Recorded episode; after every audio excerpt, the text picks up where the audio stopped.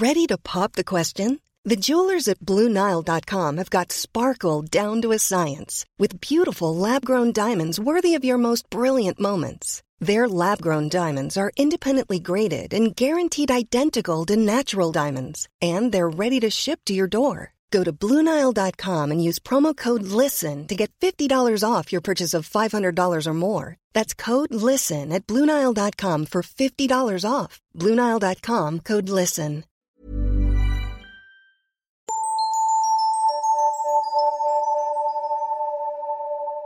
Bonjour à tous et à toutes, bienvenue dans cet épisode spécial en crossover avec Programme B et Thomas Rozek.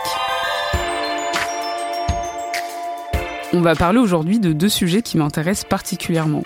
Instagram et la santé mentale. Le premier, un endroit où on peut parfois se sentir accablé par la vie merveilleuse que tout le monde a l'air de vivre, sauf nous. Le deuxième, on en parle plus, mais ça reste encore flou, avec parfois l'impression que c'est devenu tendance ou qu'il suffit d'un hashtag pour régler une dépression. Tout est bien plus compliqué que ça, et c'est pour cette raison qu'on invite aujourd'hui Stella Tiendré-Beogo, psychologue qui utilise elle-même les réseaux pour s'informer, pour partager, et qui pense que ces plateformes peuvent être de très bons tremplins pour démocratiser les questions de santé mentale, seulement quand ils sont utilisés avec parcimonie. On lui a demandé pour commencer s'il y avait dans son secteur une réflexion en cours autour des enjeux liés à ces nouveaux outils. Je pense que non. En tout cas, moi, je ne je l'ai Ouais. pas.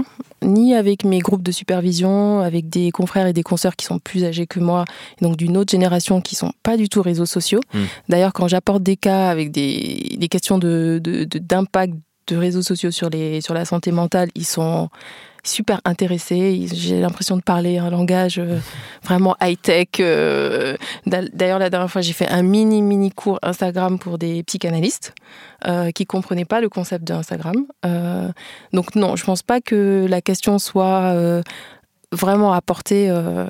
Par contre, sur les, avec les psychologues qui sont plus jeunes, Ouais. je pense que oui.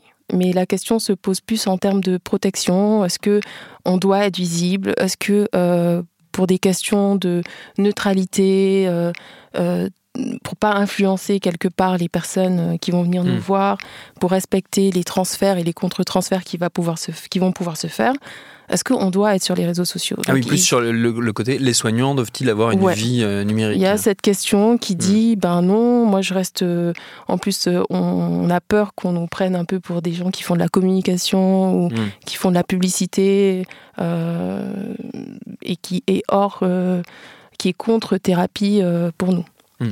Donc ça se pose plus comme ça. Donc je pense pas que pour le moment il y ait beaucoup de psychologues qui veuillent euh, juste être sur les réseaux sociaux. Ils ont souvent deux comptes. euh, Oui, un compte perso et éventuellement un compte pro.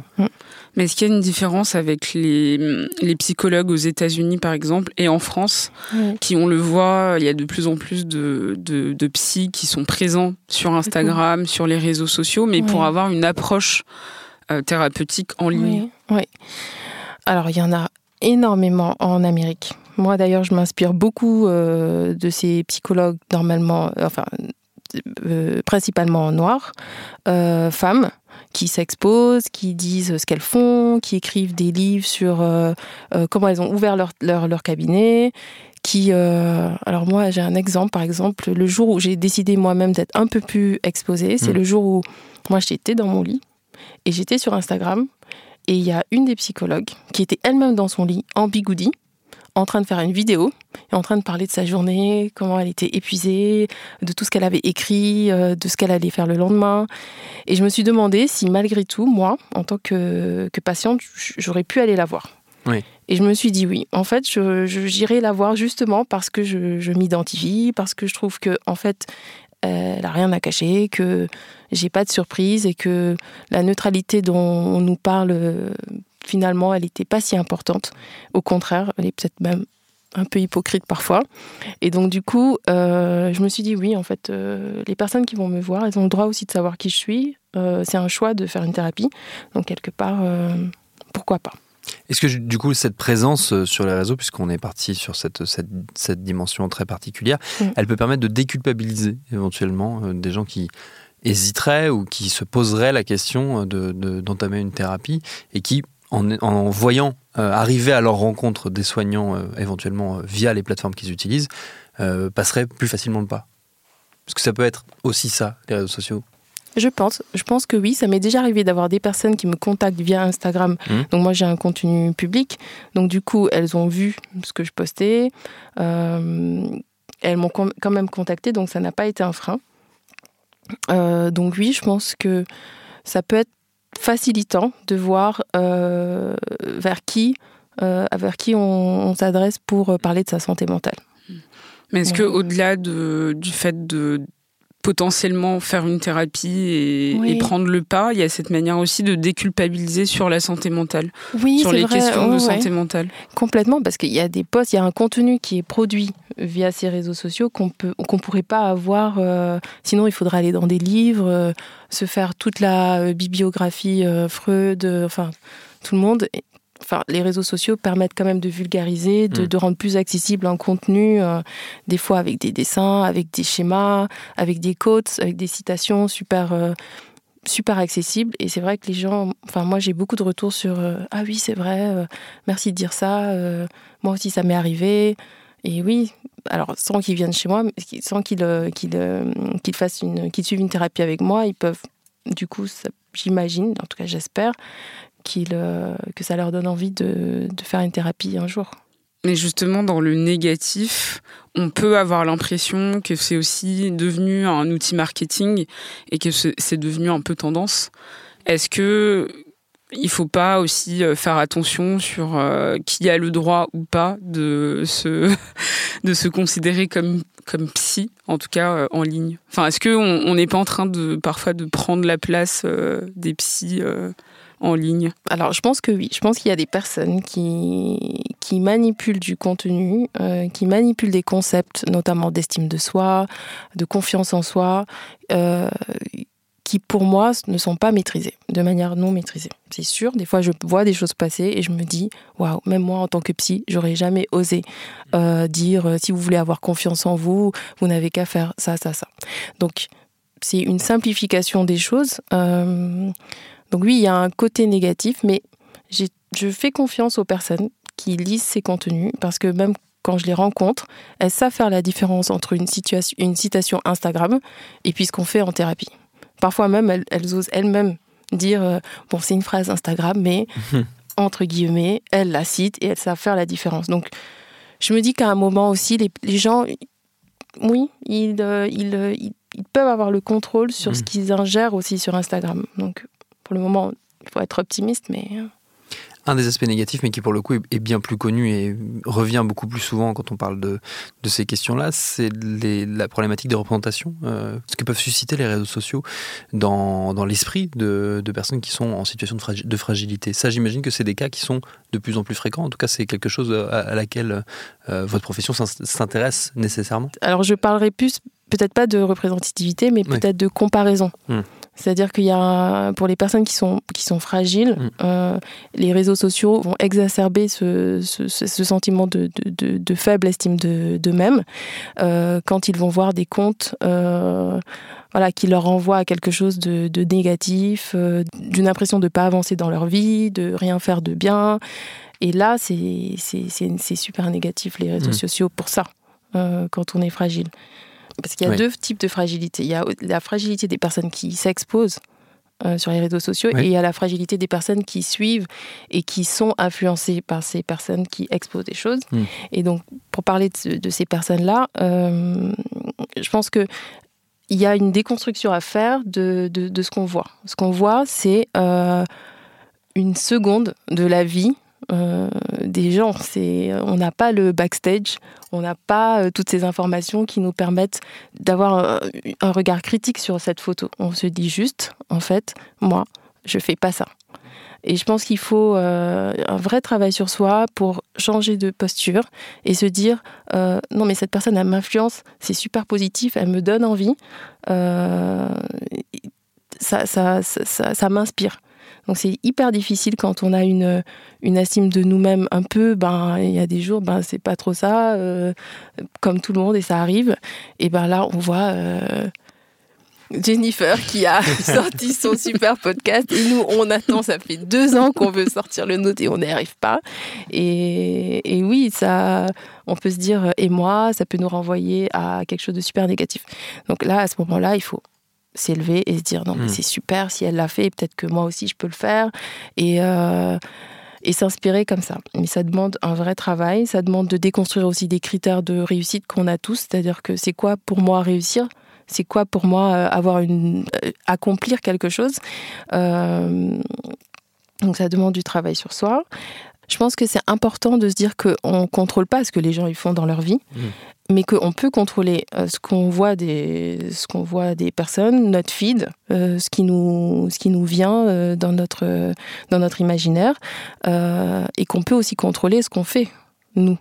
Euh, donc ça, je pense que c'est hyper important mm. de, se sentir en contrôle de son réseau social, sachant que les réseaux sociaux sont super différents. Sur, sur Facebook, sur Instagram ou sur Twitter, on va pas retrouver les mêmes euh, aspects négatifs ou les mêmes renvois. Donc ça, c'est super important de savoir où, où, on, se, où on se met, en fait. Mm. Et pour parler des, de la fragilité, en fait, des personnes qui s'exposent... Qui s'exposent, oui euh, parce que moi, je vois plutôt ça, finalement.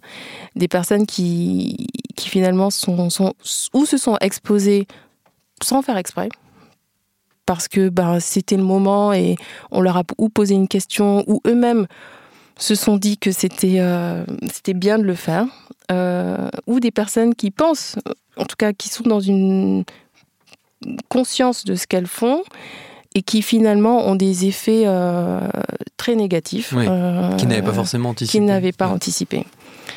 Et là, moi, je trouve que dans ce sens, les réseaux sociaux sont super violents. Hmm.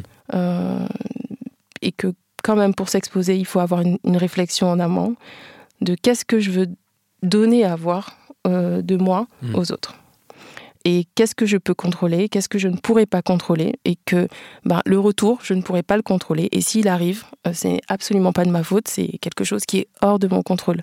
Et ça, je trouve que c'est très dur pour les personnes qui se sont exposées et qui ont cru donner euh, du, pour du bien, hmm. mais qui finalement ont un retour super violent. Les vagues de harcèlement. Euh, des choses assez, assez, assez grandes. Il y a des mm. suicides quand même, et mm. je pense que ça, il faut le rappeler, qu'il y a des personnes après ces vagues de harcèlement qui se suicident mm. euh, et qui et qui ou qui, qui font des dépressions ou des anxiétés graves.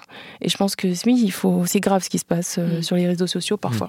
Mm. C'est pas encore assez euh, dit, euh, expliqué, ah montré? Non, je pense pas. Je pense que c'est dit. On parle de harcèlement. Il y a des événements où on parle de cyberharcèlement. Il y a des plateformes de dénonciation, de signalement. Mais je pense que c'est pas suffisamment. ça arrive trop tard pour moi. Mm. Quand les personnes ont une dépression ou une anxiété suite à une vague de harcèlement. Je trouve que c'est trop tard. Je pense qu'on aurait pu prévenir et, et leur dire, en tout cas pas leur dire, mais qu'en tout cas elles travaillent sur, sur le fait que s'exposer hmm. peut amener à. Hmm. Et que c'est quand même une plateforme voilà, qui peut être dangereuse pour hmm. l'estime de soi, pour la, pour la santé mentale en fait.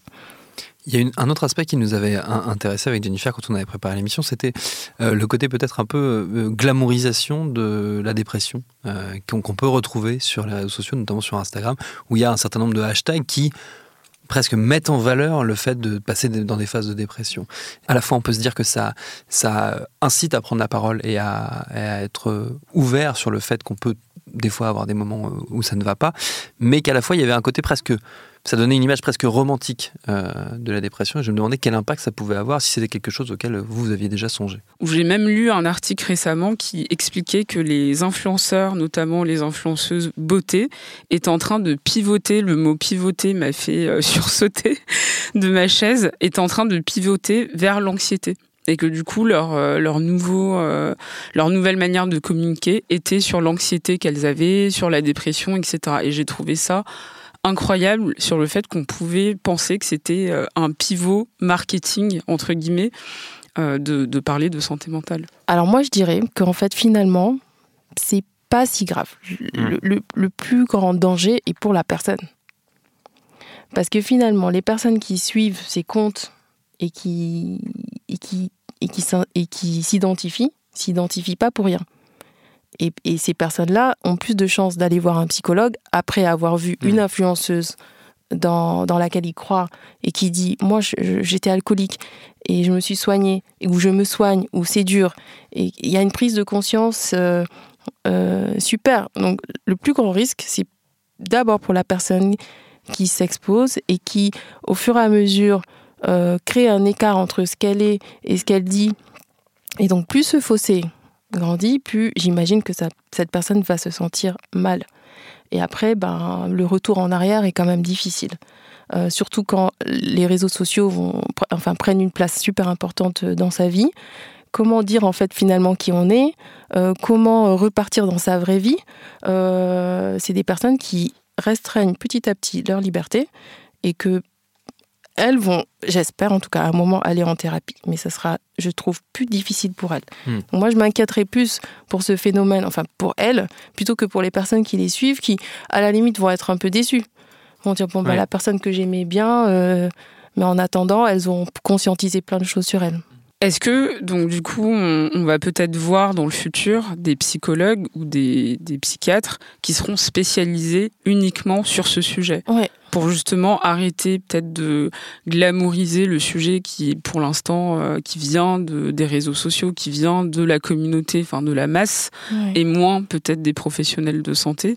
Est-ce qu'on verra ça plus tard? J'imagine, j'imagine bien, euh, parce que je pense qu'on n'a pas, nous, psychologues, tous les outils. Euh, pour le moment, c'est de la découverte, en tout cas je parle pour mon cas, hein, c'est de la découverte de phénomènes. Euh, je peux me rattacher à des choses parce que il y a déjà de, un, background théorique, mais je pense que on va devoir, nous en tout cas psychologues, hmm. commencer à, à s'interroger sur euh, et les personnes qui s'exposent et les personnes qui, qui, qui suivent sur les phénomènes d'addiction aussi, de comportement compulsif. Hmm. Donc oui, on va, on y arrive, on, est en plein dedans, je pense. Mmh. Est-ce qu'il y a des, conseils à donner euh, pour euh, euh, se détacher justement de, ces réseaux des fois et mmh. de, l'impact qu'ils peuvent avoir inconsciemment sans doute sur nous? Non, mais c'est difficile. On est tous pris dedans. On est, on est, on est, on est. Je pense qu'il faut aussi évoluer avec son temps et que nos cerveaux aussi évoluent avec les, réseaux sociaux. On, on, s'adapte aussi. Nos synapses aussi, petit à petit, ben, sont ben, s'adaptent forcément à ces réseaux sociaux, à, cette quantité d'images et à cette rapidité d'images qu'on absorbe. Mais je pense que le plus important, c'est de se sentir en contrôle de son réseau social et de son téléphone finalement, et de même l'outil de quand on est en face de son téléphone, de se rappeler que c'est nous qui sommes euh, en contrôle, de choisir les comptes euh, qu'on suit, euh, d'arrêter de suivre des personnes, même qu'on aime bien, même si c'est notre sœur, même si euh, c'est notre meilleur pote à côté de nous. Et radicalement, il faut se dire non, non, si, ton film me, rappelle quelque chose, ben non, je me protège. De ne pas se sentir obligé d'ouvrir tout ce qui passe, mmh. euh, ne pas se perdre dans les commentaires. Je pense que ça c'est hyper important parce que des fois on, on peut être perdu dans un flot de commentaires et c'est du tout, il y a tout et n'importe quoi. Euh, essayez de développer un sens critique. Les hmm. photos qu'on voit ou même les vidéos, elles sont montées. Personne ne va prendre une photo de son salon euh, sans avoir nettoyé, sans avoir caché tout ce qui, tout, ce qui traînait, euh, sans avoir poussé un peu le bébé qui traînait là. Enfin, donc je pense que c'est important de se rappeler qu'il y a tout un, backstage derrière que, enfin, qu'on fait tout ça et que, et que c'est OK, que c'est un petit moment dans la vie d'une personne et que ça représente absolument pas sa vie. Euh, que nous, si on a la nôtre, de se rappeler qu'on fait aussi des choses euh, super bien. Et si vraiment on n'y arrive pas, de compter jusqu'à 5 et d'éteindre son téléphone. je, pense... je pense que voilà, il faut pas hésiter. 1, 2, 3, 4, 5, hop, je dors.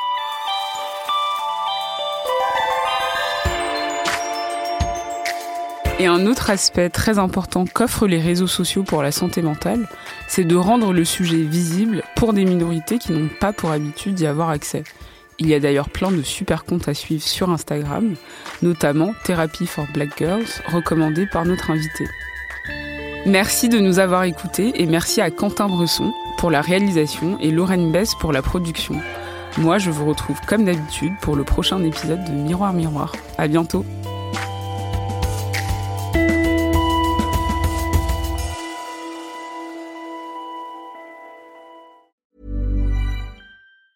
Even on a budget, quality is non-negotiable. That's why Quince is the place to score high-end essentials at 50 to 80% less than similar brands. Get your hands on buttery soft cashmere sweaters from just 60 bucks, Italian leather jackets, and so much more. And the best part about Quince, they exclusively partner with factories committed to safe, ethical, and responsible manufacturing. Elevate your style without the elevated price tag with Quince. Go to quince.com/upgrade for free shipping and 365-day returns.